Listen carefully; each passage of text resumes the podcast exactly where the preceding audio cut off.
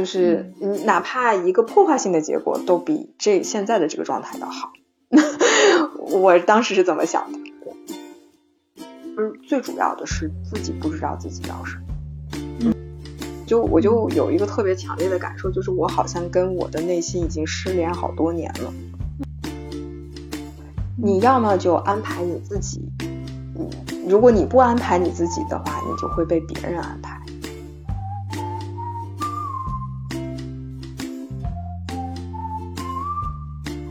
大家好，欢迎收听今天的十二散步，我们好久不见了。嗯然后这期的嘉宾是我特别期待的人，他自己开了一家小酒馆，但是不卖酒。然后呢，每周会有一个主题 party，会带大家一起玩。请他来做一下自我介绍。嗯，Hello，大家好，啊，我叫咕嘟啊，我的本名叫王璇，嗯，是非常感谢六一对我的邀请啊，我也对今天的这个。啊，播客的小欢聚特别的期待啊，约了好几次，这这今天是终于出现了，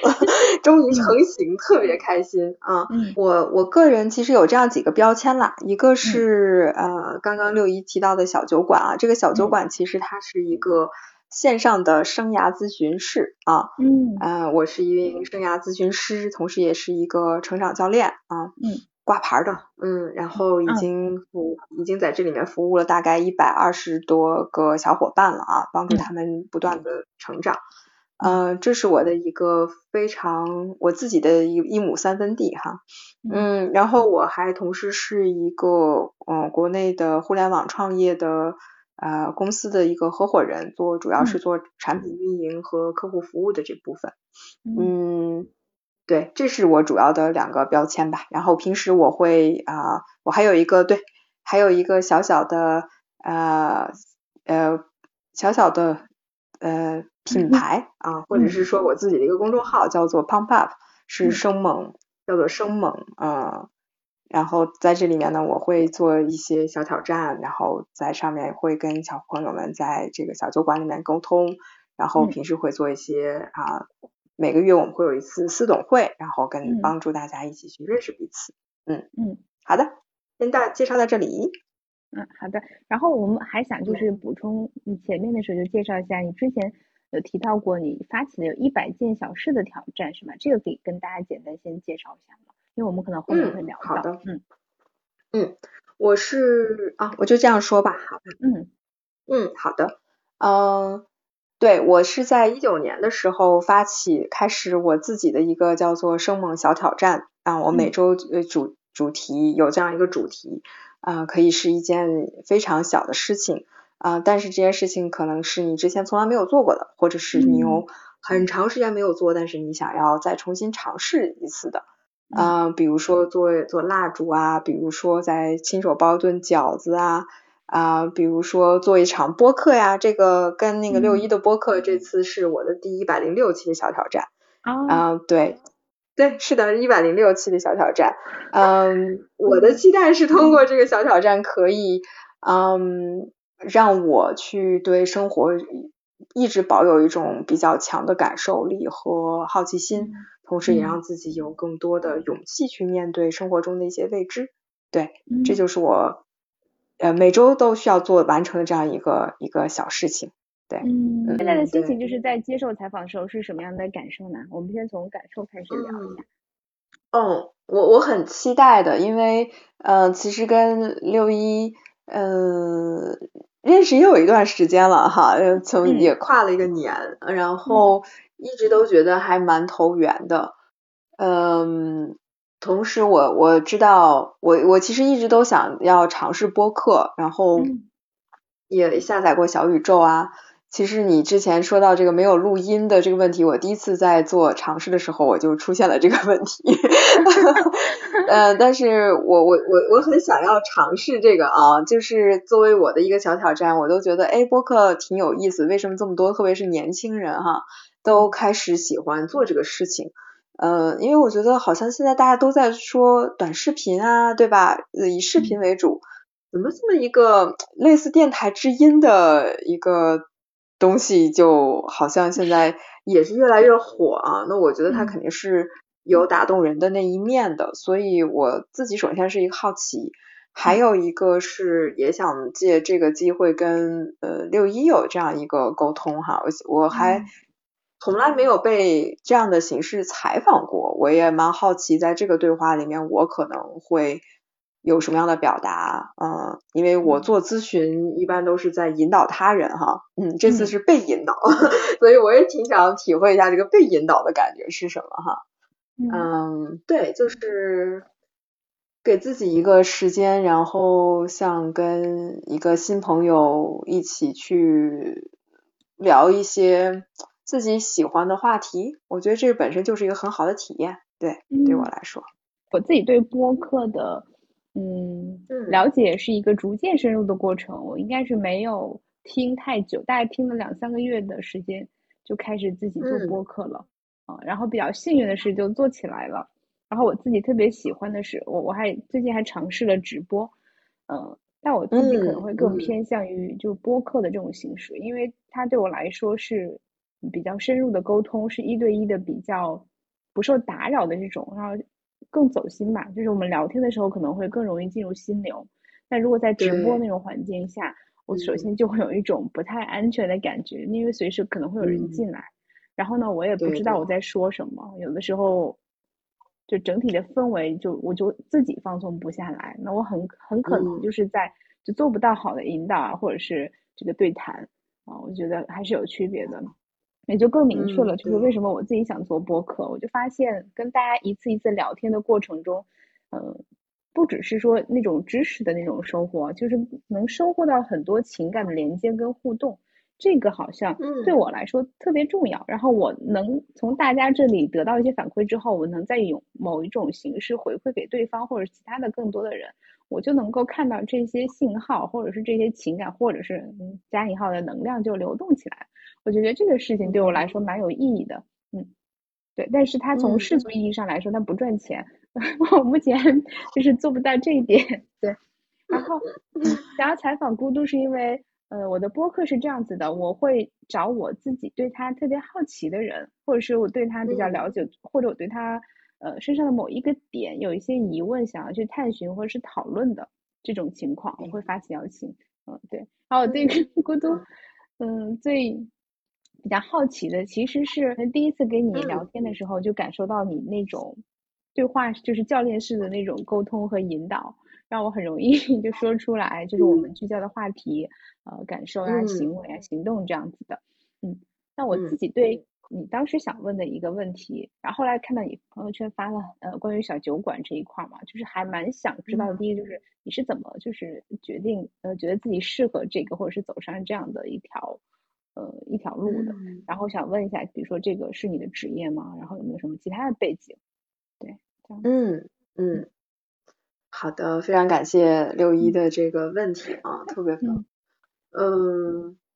那我我想，呃，小酒馆呢，其实首先它是一个，我管它叫做生猛小酒馆，其实它是一个在线的生涯咨询室啊。嗯。这个是，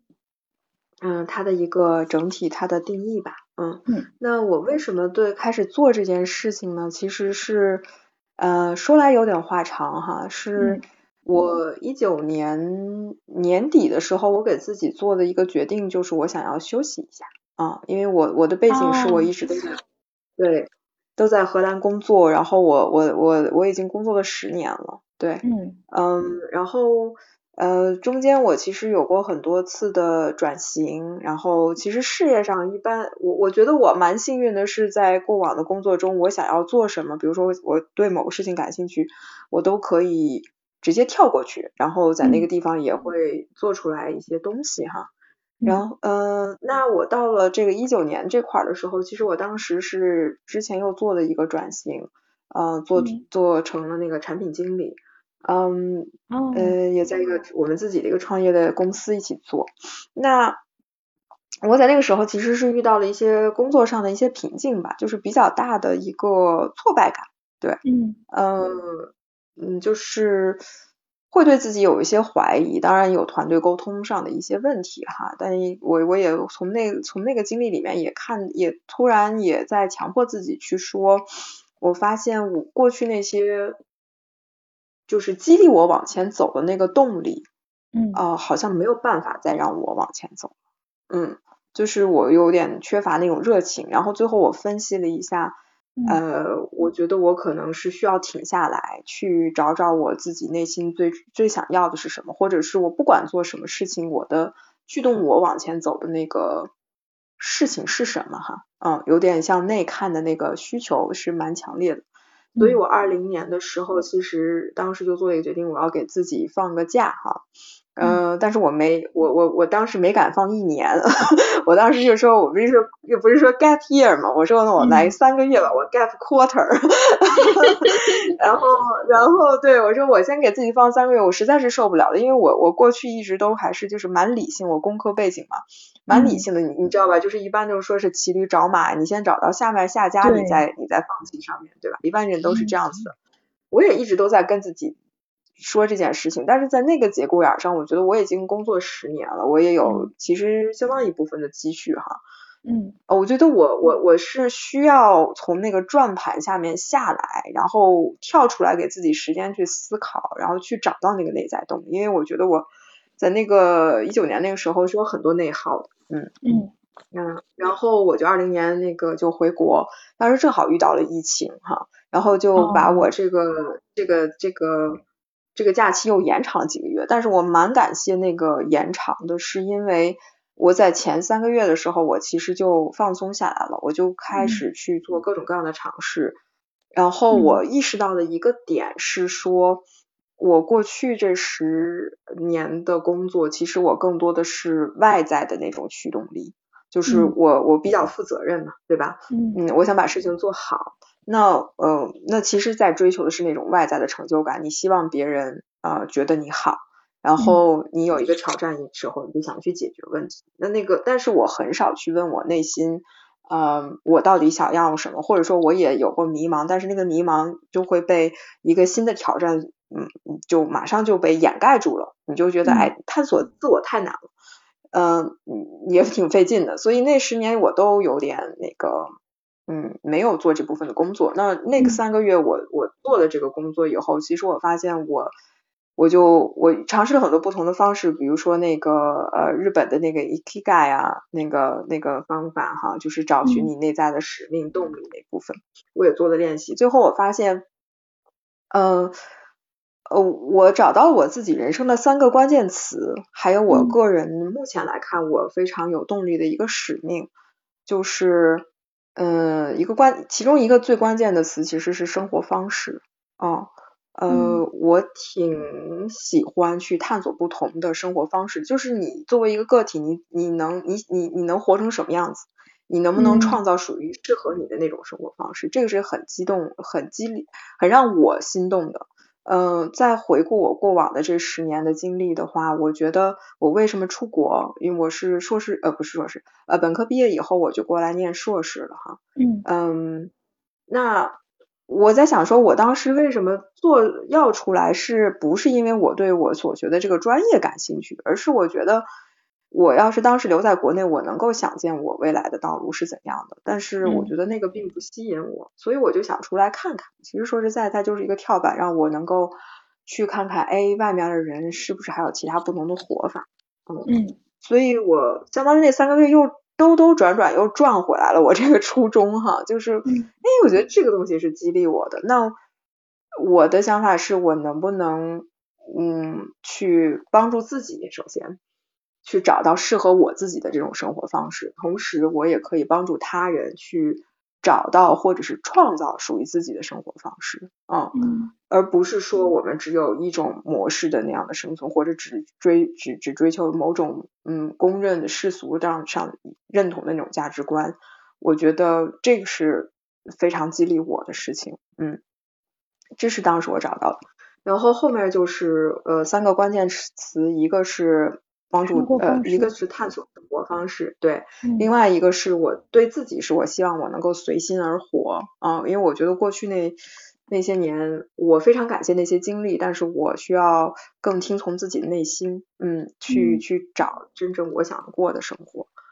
呃，第二个是对他人是我想看见他人，也就是支持他人，啊。我觉得这三个关键词对我来说是我想活出的那个状态。那呃，为什么找到这个小酒馆？也是首先就是我在那段时间里面，我发现，哎，我要做一下自我探索，我就想到了生涯咨询。嗯，因为我之前在很久以前，我有一次第一次跳槽经历的时候，我就呃回国，我做过一次，在新精英这边做过一次咨询。嗯。当时还找了他他那个古典老师的合伙人，他们刚开始，呃，我有过体验，嗯，然后我就在想说这个挺好的，我就呃不管我将来做不做这件事情，我先给自己分析分析哈，嗯嗯，然后我就上了他们的课程，上了两两个，我上完以后我就觉得蛮好的，我也就开始就自己实践了，呃，做公益的咨询啊之类的，我就一下发现好像。这个他跟我看见他人，包括通过这个咨询去帮助他他人找到自己，不管是在职场还是生活上的一个新的方向，嗯，其实就跟我的价值观就非常紧密的联系在一起，嗯，所以就开始了，对，就是这样，就就这样的一个一个的开始，然后呃，我当时就在想说。嗯，那我我也看到其他老师都有什么咨询室啊什么，那我觉得那个特别的不有趣。我这么讲哈，就是我觉得首先这个事情我想享受，然后我想要通过做这件事情，嗯，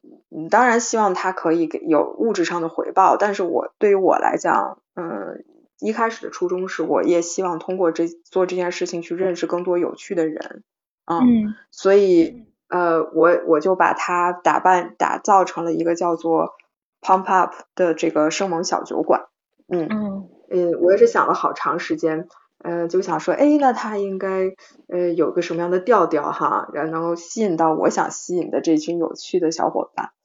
嗯，然后我那段时间呃很喜欢看那个深夜食堂嘛。那时候那那个那个小酒馆蛮好的哈，嗯，所以我就管它叫做生猛小酒馆。然后生猛这个是跟那个 pump up 这个就跟我的小挑战结合在一起的。小挑战是我一九年时候就开始做的，呃，那个是相当于把我从那个特别嗯挫败的那个感觉里面拉出来的一个事情，就是这个每周的做这个小挑战。然后我相当于呃就把它。如果是一个个人品牌的话，我就把它呃延展开，我就说那就管它叫做生猛小酒馆吧，生猛小挑战，旁边有生猛小酒馆，对，这是一个跟朋友见面，嗯，聊天儿，然后帮助他的一个场域吧，嗯嗯，对。就是对生猛小酒馆的来源有了大致的了解了。其实里面有很多可以延伸出来的问题啊。我先，我们先快问快答一个简几个简单的问题啊。嗯，就比如说我们小酒馆到现在就是已经开了有三年时间是吗？哦，没有，我是我是二，相当于是二零二零年的年底吧。哦，您可以看到一年多一些。嗯嗯，对。那他现在的规模怎么样呀？就这个生意啊，每天就是来的人怎么怎么样？就是你会感觉呃呃，当然越来越多了。但是我我我觉得我因为我也有主业嘛，所以我没有办法那个呃每天都有都有小伙伴来。现在大概是一般是呃一周有两到三位啊会会会来小酒馆坐坐。有一些是新来的小伙伴，然后还有几还有一些小伙伴，他们就是呃重复来，嗯嗯，我有几个小伙伴也是我长春在陪伴的，就是我们会每个月见一次这样子的，嗯，类似一个成长教练的这么一个一个一个模式，对对对，嗯，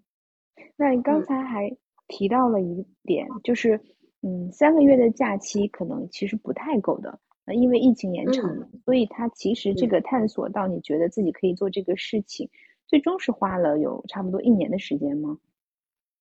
嗯，对，大概我看啊，我是大概半年，大半年吧。我大概是在呃，对，大概半年的时间左右，我就已经开始尝试了。然后如果呃这么算起来，比如说我在上课再进一步确认的话，大概是一年的时间。是的。嗯嗯，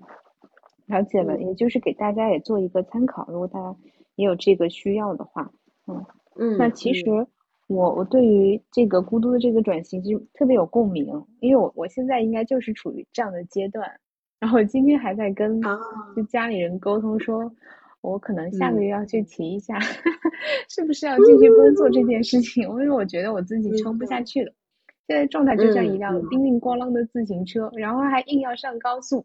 然后随时会飞出去或者是散架这种感觉。但是明白，我我非常理解。对你对于你提到的那个从转盘上下来这个比喻，我特别能理解。但是我还蛮好奇，当时就是促使你真正做下来，就是做这个决定的话，嗯，是怎么做的？因为我还是有恐惧的，就是我的恐惧可能不只是收入、金钱，可能更多的是对未来、对自己不是那么确定。对，就是你当时有最大的恐惧是什么呢？然后你怎么克服？对，嗯，我这个非常理解，是，呃，我有这个想法已经也不是一年一年两年的了，我我觉得我是时不时就会有这个想法，嗯，但是在那个状态下，我觉得是说，嗯，就是我的我的状态已经没有办法让我有，嗯。足够的精力，就是那个动力，已经没有办法让我去去做我想我我在做的这件事情了。就是对于我，对于团队来讲，其实都是在内耗。嗯，呃，这个我是感觉比较深刻的。然后，其实我到最后是问了我自己一个问题，我说我我要是离开了，最终哪怕这个是这个探索没有成功，对吧？我没有找到我想要的事情，那我大不了我还可以回来做什么？对吧？嗯，我大不了我我还可以重新，因为我一第一份工作其实我是做那个呃技术服务嘛，嗯嗯，我说这个东西我也可以做呀，或者我大不了我做个微商，对吧？我在这边卖点什么东西，呃，活命应该是没有问题的，对。所以当我当我想到这一点的时候，我说我到底在怕什么？嗯，很多时候只有你真正啊。跳出来了，当然，呃，我不知道跟六一你我们俩当时那个状态是不是一样啊？只不过在那个当下的我，我觉得，呃，我探索不成功，对于我来讲也是一个特别好的答案，嗯，就是我可能就是找不到比这个更合适的，那没问题，那我就可以再回来呀，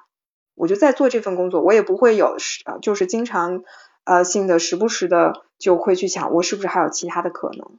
嗯嗯，对。我觉得这也是一个很好的答案，就是不管它的结果怎样，都比我现在在这里面待着、混着，或者是消耗自己要强。嗯嗯，当我想清楚这个事情的时候，我就觉得，呃，我去做吧。嗯，我也有阻力啊，我的我的我的 partner 他他就是很呃很怎么讲？他就说你骑驴找马，你你这样子三个月你你就能找到吗？对吧？他他他当时也不是很支持我的，嗯，但是我觉得我是需要听从一下内心，因为嗯，我这样持续的转下去不会有任何的结果啊，就是嗯，哪怕一个破坏性的结果都比这现在的这个状态要好，我当时是怎么想的？对，因为你摧毁了，也有可能重建。嗯，在那个当下，我要的是改变、变化，嗯，要比一潭死水要强。外就是外部的动机向内部动机探索嘛？那你这个，嗯，现在的状况是又回到了荷兰，那是还是继续之前那份工作吗？还是说我们就是换了一个环境？因为我刚才听到，嗯，孤独现在的状况是还是有主业的，对吗？好问题，特别好的问题，嗯，对。我我我当时是这样子，对，嗯，我我当时是这样子，嗯，我回到荷兰之前，我我跟我之前的那个团队小伙伴，其实就是咱们好会的那个那个创始人小飞，我们是之前团队的嗯合作者。然后相当于是我离开了之前的那个团队，然后后面呢，嗯，小飞他又重新呃组织了这个好会的团队啊，然后当时他就邀请我在那个节骨眼上，他邀请我说你要不要再加入到我们这个新的团队里面？那当时我的情况呢，其实是我虽然找到了这个生涯咨询，但是我也是刚刚开始啊，他正好是。呃，我休息半年时候的样子啊，我也是刚刚找到，所以我那个时候也不大确定这个东西是不是就是我我非常想要 all in 全心投入的一个东西，可能收入上面也是需要一些平稳性哈。然后我说那那好吧，然后呃当时我就说我可能没有办法全职做，那呃三天兼职这个样子可不可以？当然后面也发生一些事情，因为你作为一个创业团队，你不可能说有这么个人呃三天来哈，就是你不在干嘛，也赶不上人家的进度，所以我后面其实一直都是全职投入的，嗯嗯，对，这就是过去这一年多的时候，我基本上是嗯有一个主业，然后生涯咨询这个部分就是以副业的形式在发展着。我觉得我比较幸运，是我回到荷兰之后。呃，我团队呃主业的团队也给我比较大的自由的空间，比如说我需要在某个时间点做一个咨询呢，我可以调整我的时间啊，所以在这个部分也也蛮好的，地点嘛也也也也挺自由，所以嗯就一直到现在都是一种主副业搭配的形形式，呃因为呃生涯咨询这个你也是需要养嘛，一方面你需要去确去不断去跟自己确确认这个是不是。你要的东西呀，还有你可能在这个过程中，你也需要去培养你的技能啊，各个方面的啊，所以我觉得基本上对我来说是一个呃更稳、更稳健的一种一种一种转型的方式吧，嗯，可以这么理解。嗯，是个特别好的示范，嗯，就是探索听起来就是非常必要的，嗯，然后呃很好，就是很好，就是我们现在。状态也是大家呃，就是自己比较满意的嘛，然后又回归到了这个团队里，然后呢，可以很勇敢，或者说，我用勇敢这个词，是因为就是对比自己了，就可以很直接、很真诚的对团队说出自己的需求，不论是想要兼职，或者说有一份副业，对吧？而不是说我们选择呃一副面具，然后另外再做另外一件事情，就是那种 线上线下不破壁这种。是的，是的，是的，是的，对。嗯，有回到刚刚那个点啊，嗯，呃，就是你想你跟我说的，你你你的这个勇气啊，或者你要不要呃，要要也要不要做这样同样的事情，是我觉得如果你花了这段时间去找到了一个你想要探索的方向，嗯，并不意味着说你就没有办法回到过去了，而是说你哦，你知道这是你想要探索的，那我们嗯也也很棒，对吧？这个事情找到了，特别棒。嗯，但是我们还会有一些现实上的要求，那也可以，那我就知道，我我我还是可能需要回归到一个职场里面去。那这个职场里面，我我要从这个职场里面我要什么，对吧？然后我剩下的我期待的其他的价值，我可以从我的这个想要不断去养大的这个嗯这个我真正的热爱这个里面去去获得。这样子的话，可能嗯。从一个个体的来呃人来讲的话，你你相当于是说，你更明确你为什么在做这份主业，或者你更明确你为什么要有一个开启一个另外的一个所谓的副业。这样子的话，你你也就知道，如果这个主业满足了你一二三的需求，它其他部分不完美也没关系了啊，因为那些东西是你可以从其他的方面去获得的。嗯，那个不完美的补充。因为其实没有一份工作它是真正完美的，但是如果我们能够通过这种自己的探索或者自己的，就跟外界去出去去找到自己跟外界或者是自己内心的这个边界的话，其实是有一种自己和这个世界相处的方式的。嗯，那其实嗯，孤独在做咨询的时候，是不是也会遇到很很多这种类似的问题？因为本身就是生涯咨询嘛，然后我该不该辞职？我该不该走，或者我该怎么样？嗯，是的，是的，是的，嗯，有的，这其实基本上都是类似这样的问题，嗯，因为纠结着，纠结着，自己想不清楚，然后希望有有一个旁人去帮助他去分析，对，嗯，因为如果自己想清楚，可能就也就不需要来咨询了。是的，那那是的，是的。如果这些人没有想清楚，然后在孤独的帮助下之后有哪些变化呢？有没有一些比较典型的例子？或者说这么问，就大多数人想不清、想不清楚或者是纠结的原因其实是什么？如果是从这个转型的这个角度来讲，或者是我们叫做定位这种类型、这这种类型的问题来看的话，嗯，其实最主要的是自己不知道自己要什么，嗯，不知道自己看重什么，哦，就是那个，我我觉得我们其实蛮蛮少去想，哦，我的。价值观是什么？我的职业价值观是什么？我为什么要来这这这家公司进入这个行业？到这家公司到这个职位，我想从中间获得什么？嗯，很多人都是在说，呃呃，这就是内外的这个标准嘛，是是说这个东西很光鲜，这个这个是这个行业很热，然后大家都在做这件事情啊，赚的很多或者怎么样？因为一旦说到价值的时候，很多人第一想到就是有有工资啊。待遇好啊，对吧？但是其实很少有人会去想说，其实团队的团队的氛围也是一个价值，组织的嗯文化也是一个价值，给是不是给我一个那个成长挑战的空间也是一个价值，我工作能不能独立自主也是一个价值，对吧？所有这些东西其实只是。而且我们很容易去夸大在一个团队里面我们遇到的那个不公平，所谓的不公平的那些那些事儿，对吧？我们总是会会特别在意我受到了什么，或者是我受到什么阻力，或受到什么样的委屈，这个团队这样那那样的都不好。我们很容易去把这个责任推出去，这是很自然的。但是其实没有人，你你想做什么，你自己要先清楚，你想从这段经历里面获得什么。如果这个目标感是非常清晰的话，其他的事情你可以马上就判断出来。哦，这个人际关系不好，但是他有没有阻碍我去实现我真正的目标呢？其实可能再仔细一想，没有那么大的问题。我为什么要跟他在这较劲，对吧？我我是想要成为什么什么的，那跟他的关系上面这个冲突，呃，是那么大的一件事儿吗？很多时候，如果你从自己自身出发，你要什么去走去看事情的时候，嗯，就会有非常不同的视角。恰恰我觉得这个是非常难的，就是我们，尤其是可能国内的教育环境是吧？大家从小到到大的长大都有很多外界的标准答案，甚至是唯一的。我自己好不好，我会明确的知道考试的分数。排名成绩对吧？然后工作的这个薪资，然后这个行业，那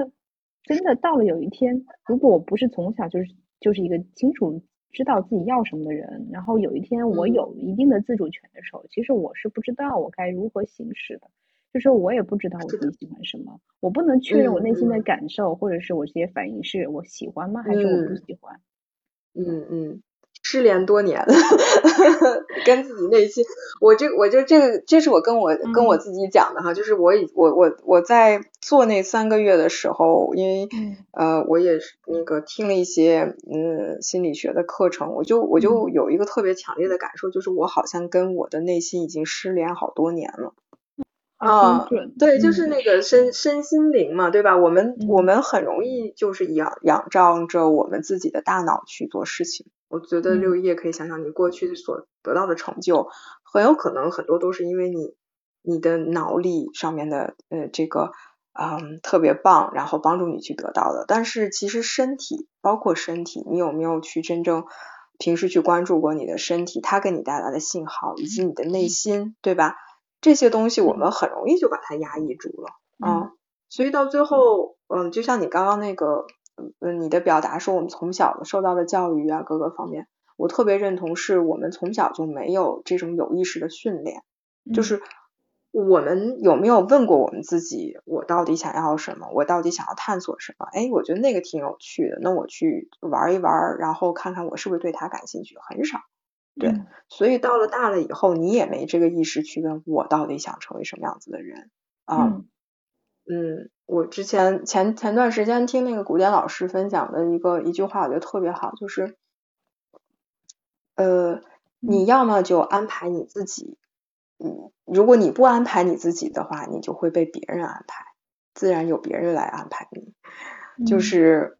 你。就是对你，你作为你如果是一辆自行，你你是一辆车的话，那你你要坐在你自己车自这辆车的驾驶位上，对，嗯，你要不坐在那儿的话，就别人坐在那儿。那很多时候，我们宁可把这个驾驶权交给别人，是因为自己害怕自己驾驶，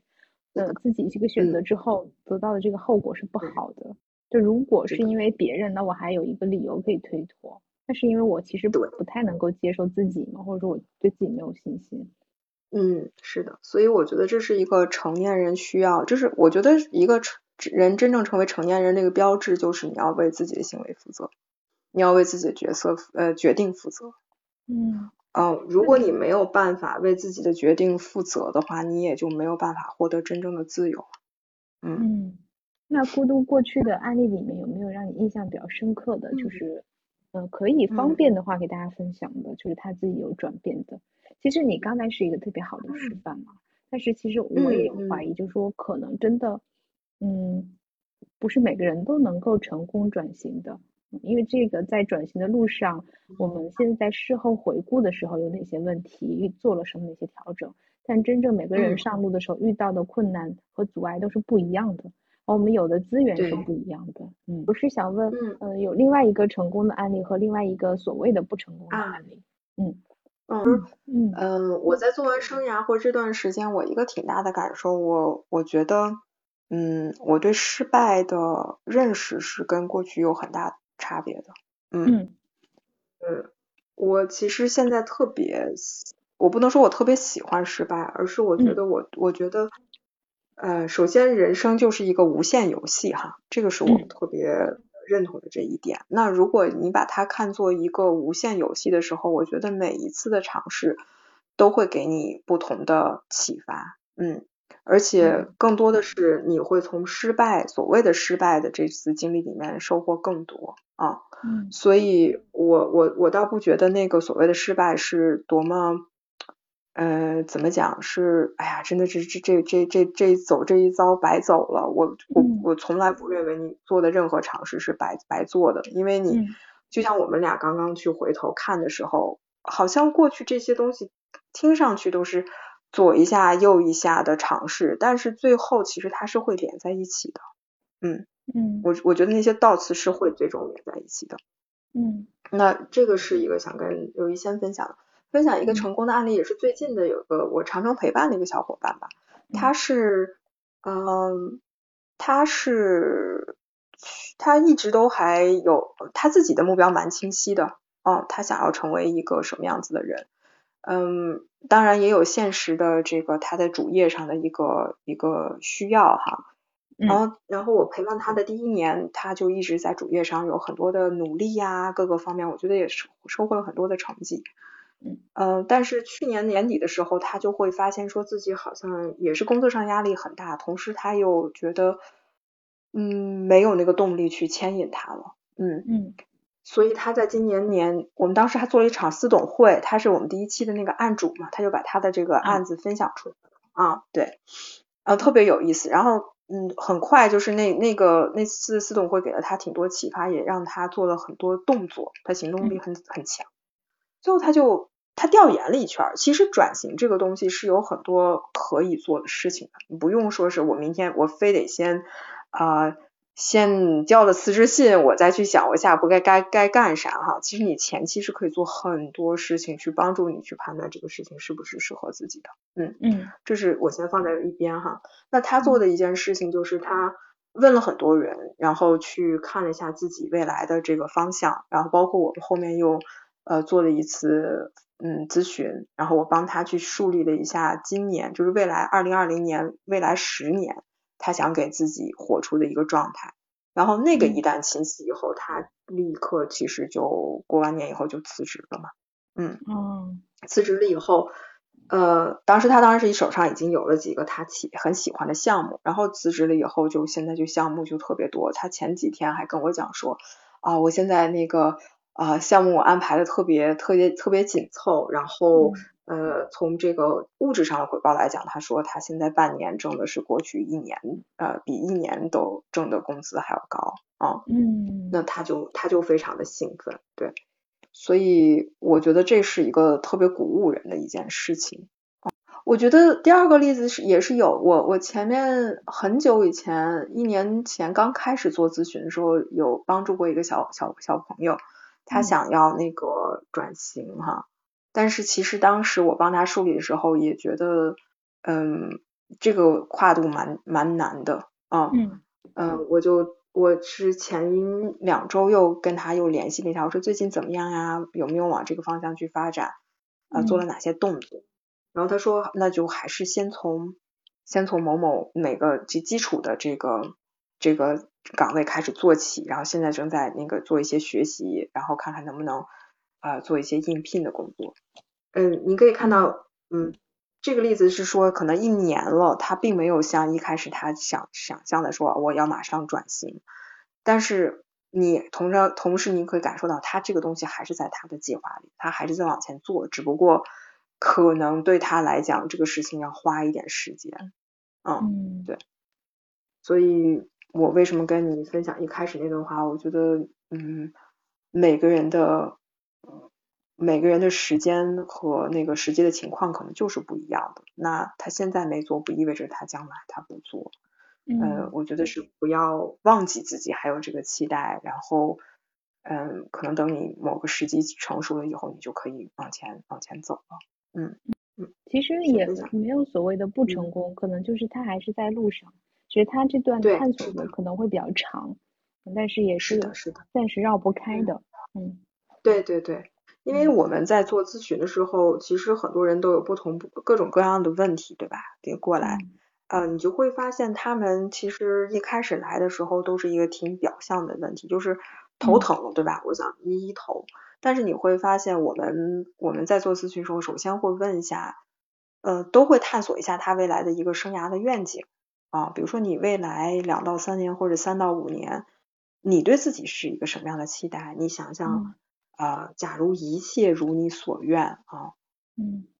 你进入到了一个愿景的状态，你在做些什么？典型的一天你在做些什么？你跟谁在一起？啊，嗯，你在说些什么？对，其实是需要让他去呃充分调动他的感性的呃。各种各种呃怎么讲 sense sense 吧，去憧憬一下自己未来，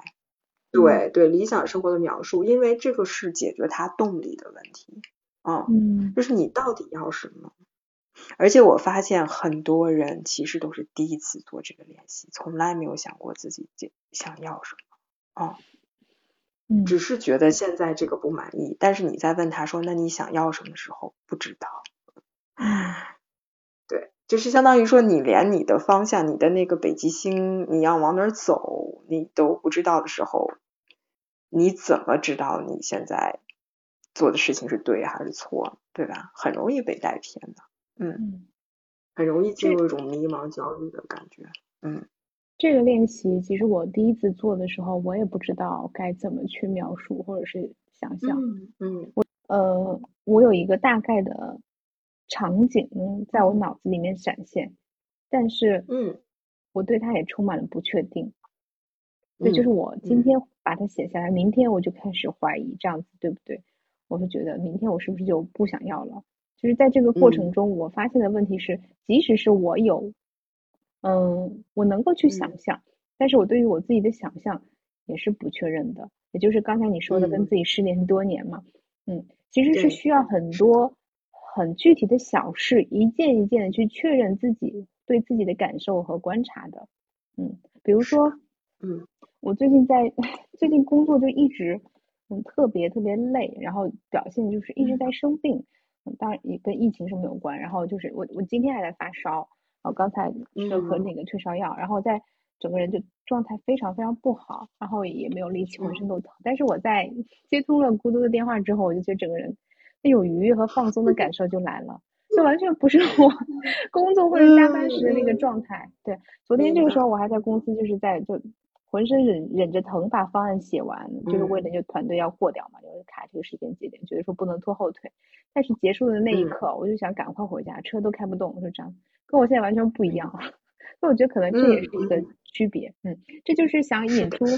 嗯，孤独的另外一个话题就是你的小宇宙管理可能还营业的另外一个项目，就是一百件小事，是不是也跟这个有关？嗯，就是呃，我我可能还再补充一个背景啊，就是刚才你提到一句话，我觉得特别好，就是说转行可能不是一个我们想象中的只有一种模式，就是我从 A 行业到 B 行业交了辞职信，我就过去从头开始，那可能是在一份主业同时有副业，或者是有其他的尝试，有一天。你可能副业收入超过了主业，或者说副业给你带来更大的意义，或者是你有其他的这个资源了，你可以去做出一些顺其自然的改变，或者是公司内部可能有一些转岗啊或者什么，它是其实是很多样的嘛。嗯，路径很多，对，是的，对。对，嗯，然后我就回想自己自己，我我自己其实有过比较多的转行经历，最最开始做过做这个呃广告文案类的，然后直接转到了互联网运营，然后转到了产品经理，然后一直到现在，嗯，我就发现其实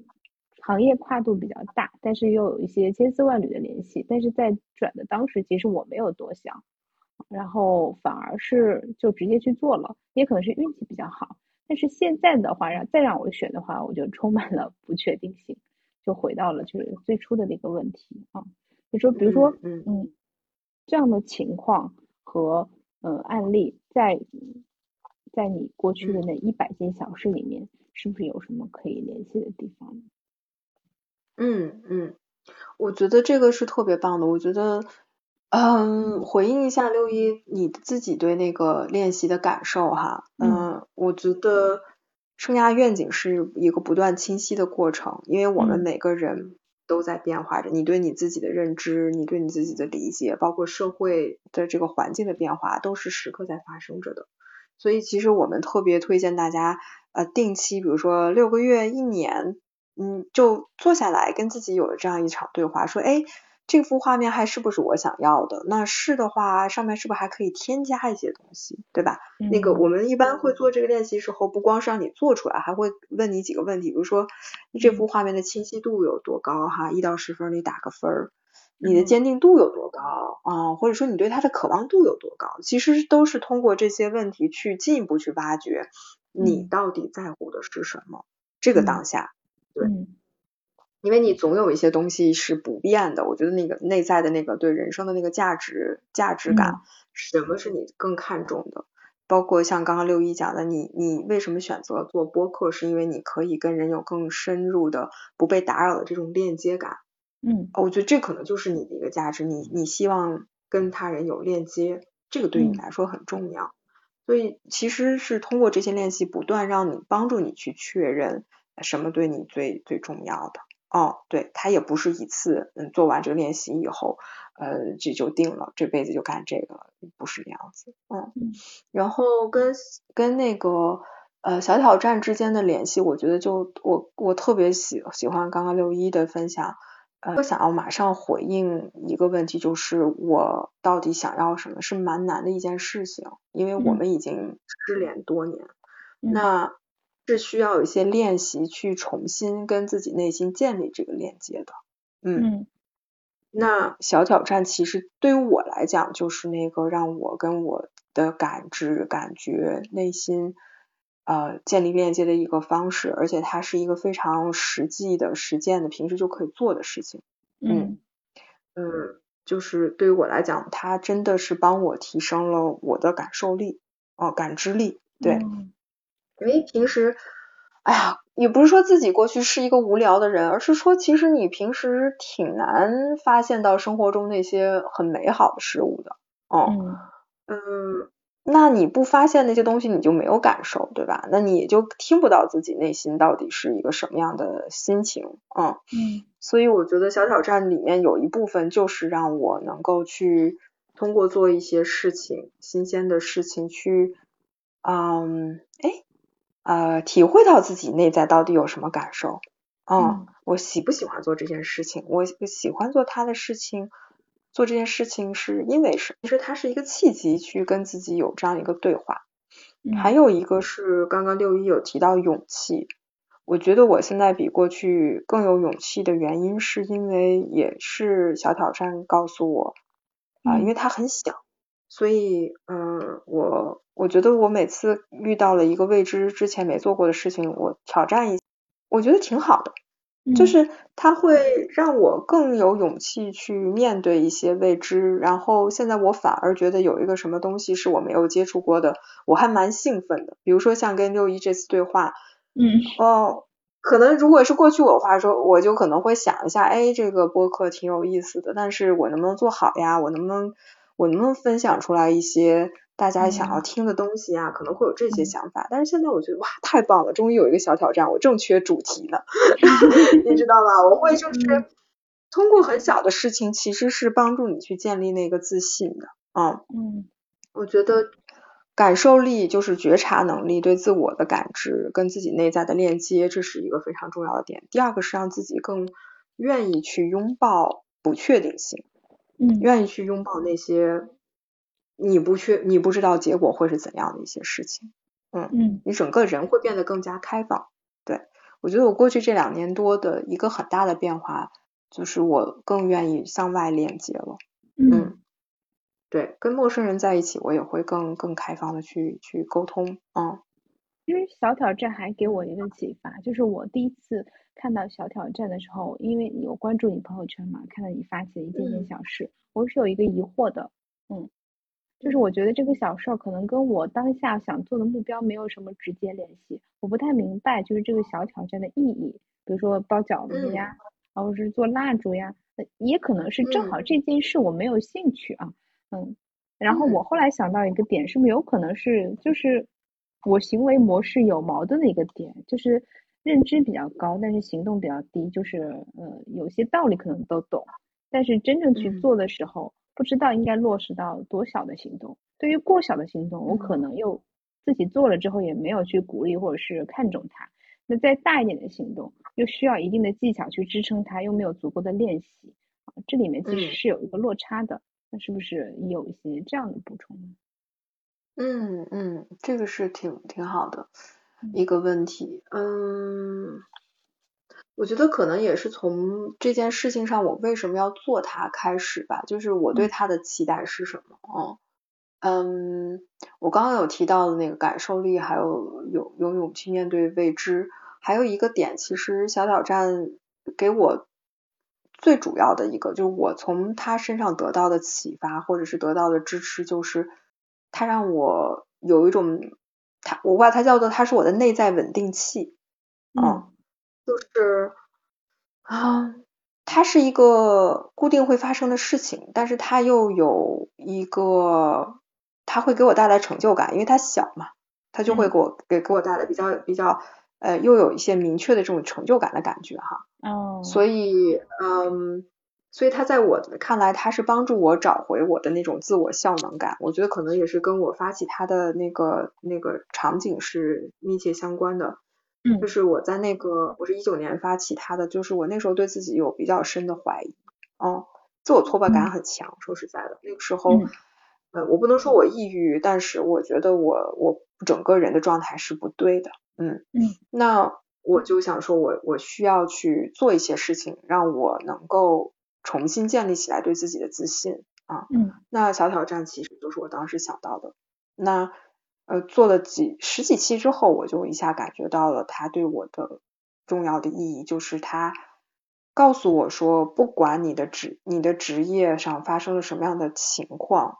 但是你作为一个个体，你作为一个人。你的生活还需要继续，对吧？你还要 function，工作只是你生活的一部分。他首先告诉我这个点，嗯，因为如果你把你所有的精力都放在职职业发展上的时候，其实也就相当于你把所有的鸡蛋放在了一个篮子里，嗯，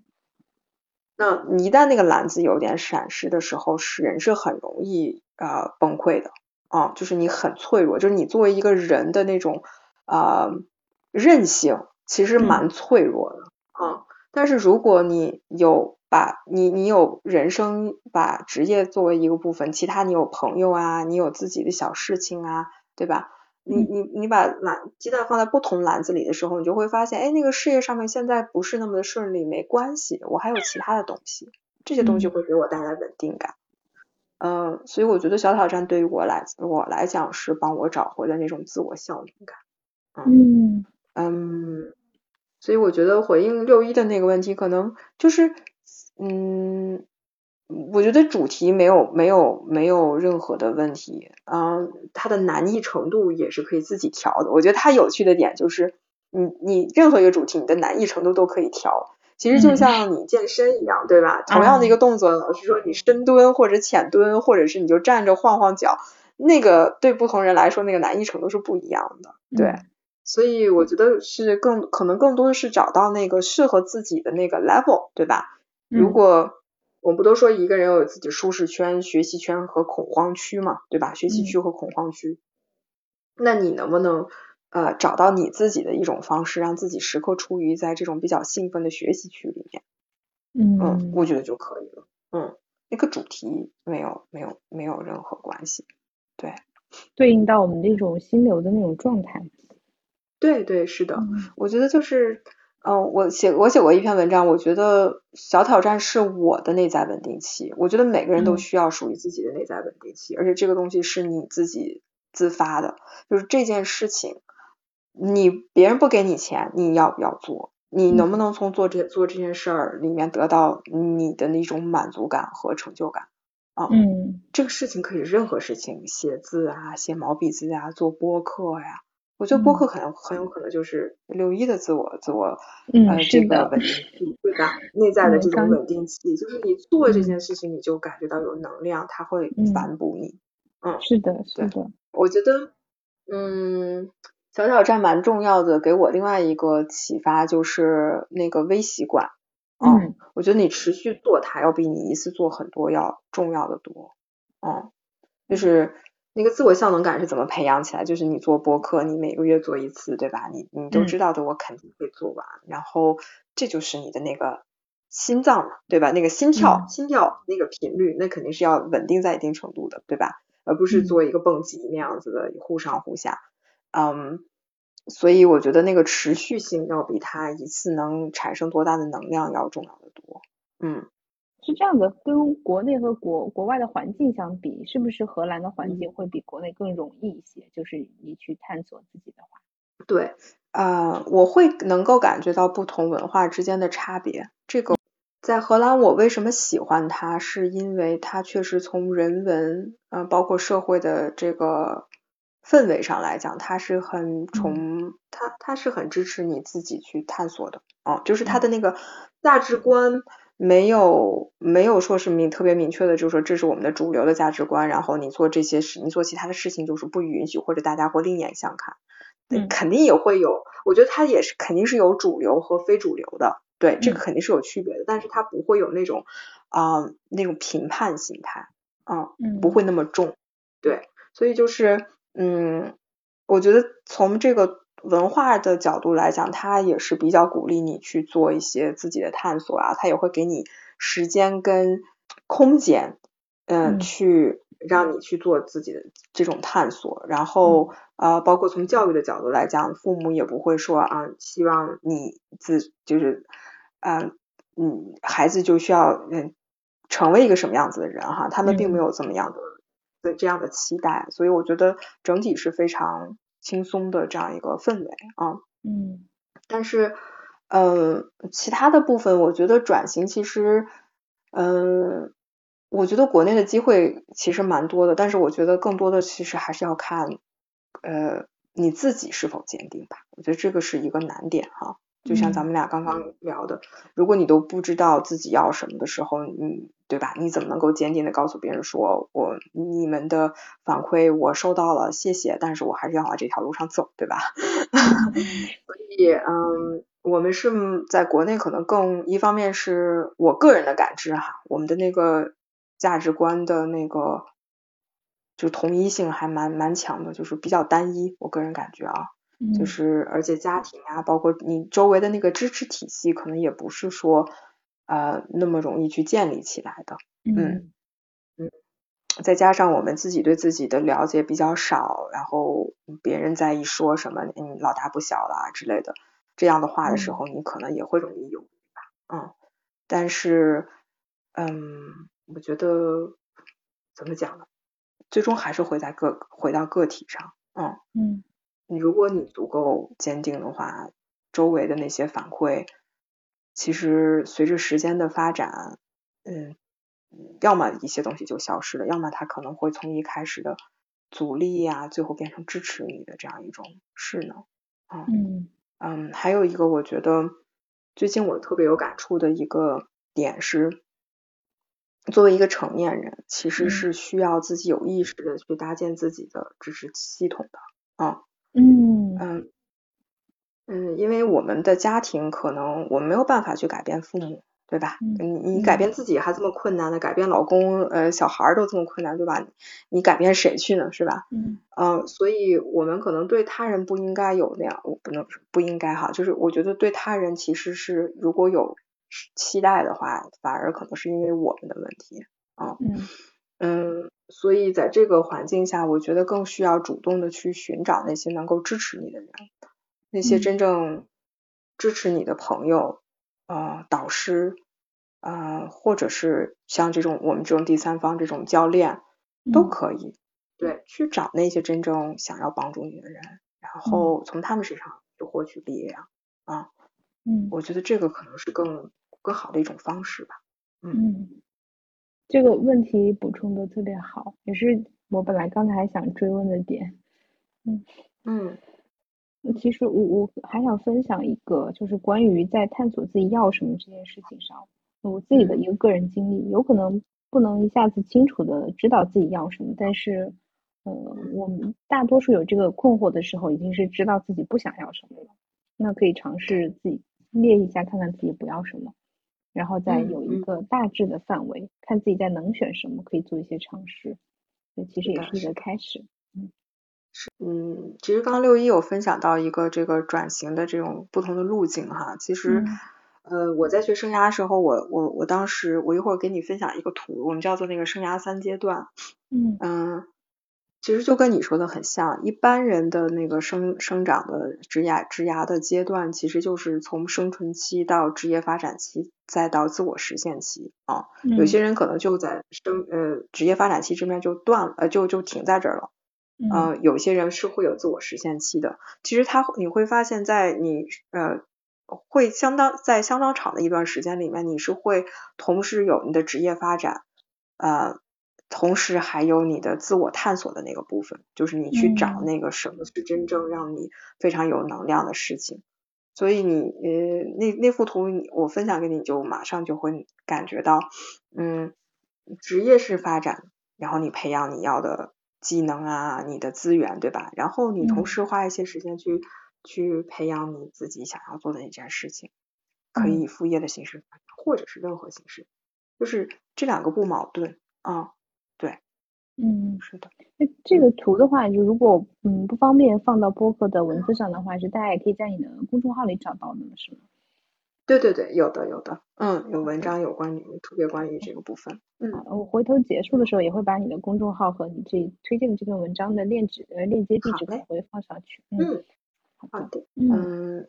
然后我最近听到一句话，我就特我自己特别喜欢，他说的是啊，以快乐的心做爱做的事，为喜欢的人。嗯，我这两天发现，我每天早晨起床的时候，我自己心里都会跟自己默念一句这这个话，然后我就很有能量的，我就 起床了，知道吗？就是之前都是有一种啊，今天又要上班的那种感觉哈。但是我觉得这个这句话特别棒，就是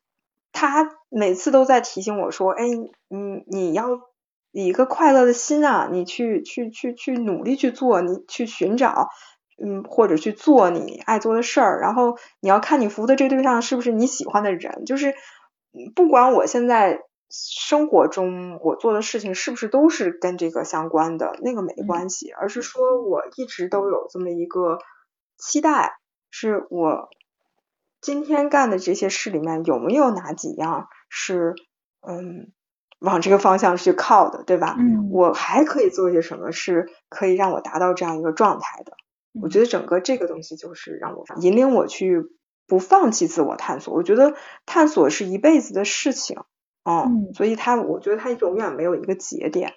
嗯，害怕就怕在我们探索一段时间，发现没有结果以后，所谓的没有结果哈，嗯，之后就不再去想这个事情了。呃，我觉得这是最可怕的。嗯，只要你时时刻还在探索，还有这么一个期待，嗯，想要有这样的一个状态，我觉得动作和机会是会出现的。嗯嗯，今天的话，我们可能分享的时间是有限的，所以我们就没有太多的展开的问题，呃，去给大家再做补充了。如果大家对咕嘟感兴趣，呃，也可以去我们的 show notes 里面去看他的介绍，去找他。可以跟他直接接触，对吧？嗯嗯，然后那那我们今天就这样，嗯，好的，拜拜，拜拜。